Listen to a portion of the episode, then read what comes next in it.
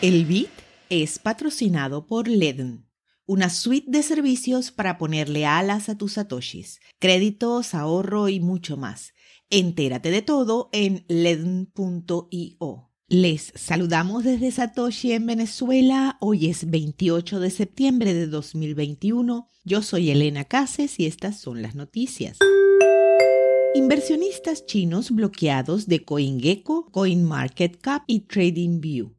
Contrariamente a las afirmaciones de que CoinGecko y CoinMarketCap se movieron para bloquear las direcciones IP de China, ambos sitios web parecen estar bloqueados por el infame Gran Cortafuegos de China, el cordón basado en DNS que el gobierno del país está construyendo en un intento de censurar sitios web extranjeros seleccionados, incluidos Google, Twitter y Facebook. No está claro cuándo exactamente se volvieron inaccesibles, pero los usuarios comenzaron a notar el bloqueo el martes 28 por la mañana hora de China. Por otro lado, bybt.com ha restringido proactivamente el acceso a IP desde China continental. El resultado de la prueba de greatfire.org muestra que bitbt.com no ha sido bloqueado por el firewall de Internet. Los usuarios con sede en China continental aún pueden acceder a los dos sitios mediante el enrutamiento a través de redes privadas virtuales o VPNs para sortear el firewall.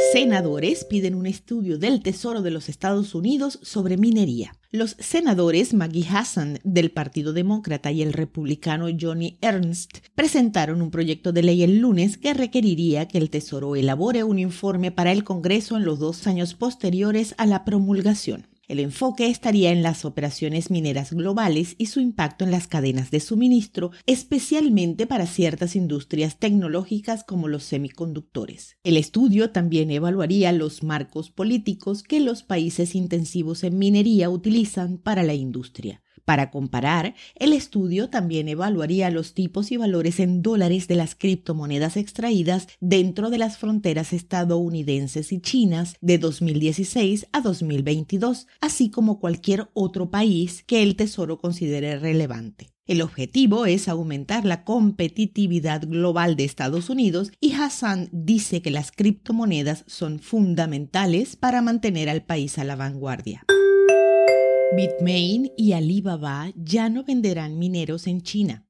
Bitmain, uno de los fabricantes más grandes del mundo de mineros de Bitcoin, planea suspender sus ventas a los mineros en China continental luego de la última prohibición del gobierno, según tres fuentes que hablaron con el fabricante sobre la medida. La empresa de propiedad privada trasladará la mayor parte de su producción fuera de Shenzhen, en el sur de China, a otros países. La compañía completó su proceso de un año en julio para escindir su unidad de servicios de pool de minería Antpool y prepararse para una oferta pública inicial. Otro fabricante de mineros de criptomonedas con sede en China, Canaan, se hizo público en Nasdaq en noviembre de 2019. Además, el gigante de comercio electrónico Alibaba dejará de vender equipos de minería especializados en sus plataformas el 8 de octubre. Cualquier comerciante que incluya dichos productos en sus plataformas después del 15 de octubre enfrentará sanciones. Alibaba opera varias plataformas en China y también es el grupo detrás de las plataformas internacionales de compra en línea AliExpress y Lazada en el sudeste asiático. Square hace parte de la mayor inversión Bitcoin en África. Yellow Card, un exchange de Bitcoin panafricano, anunció ayer que recaudó 15 millones de dólares en una ronda de financiación de la Serie A liderada por Valar Ventures, Third Prime y Castle Island Ventures, informó Forbes. Square, Coinbase Ventures y Blockchain.com Ventures también participaron en la ronda, ayudando a financiar las operaciones en 12 países en todo el continente africano. Third Prime obtuvo un asiento en el directorio de la compañía. Según el informe, Yellow Card dijo que tienen intención de utilizar los 15 millones de dólares recibidos en la ronda de financiación para hacer crecer su equipo, lanzar nuevos productos y expandir las operaciones a más países africanos. A las 2 de la tarde, hora Venezuela, el precio de Bitcoin es de 41.423 dólares, con una variación a la baja en 24 horas de 3,78%. El hash rate es de 146.380. Esto fue el Bit desde Satoshi en Venezuela.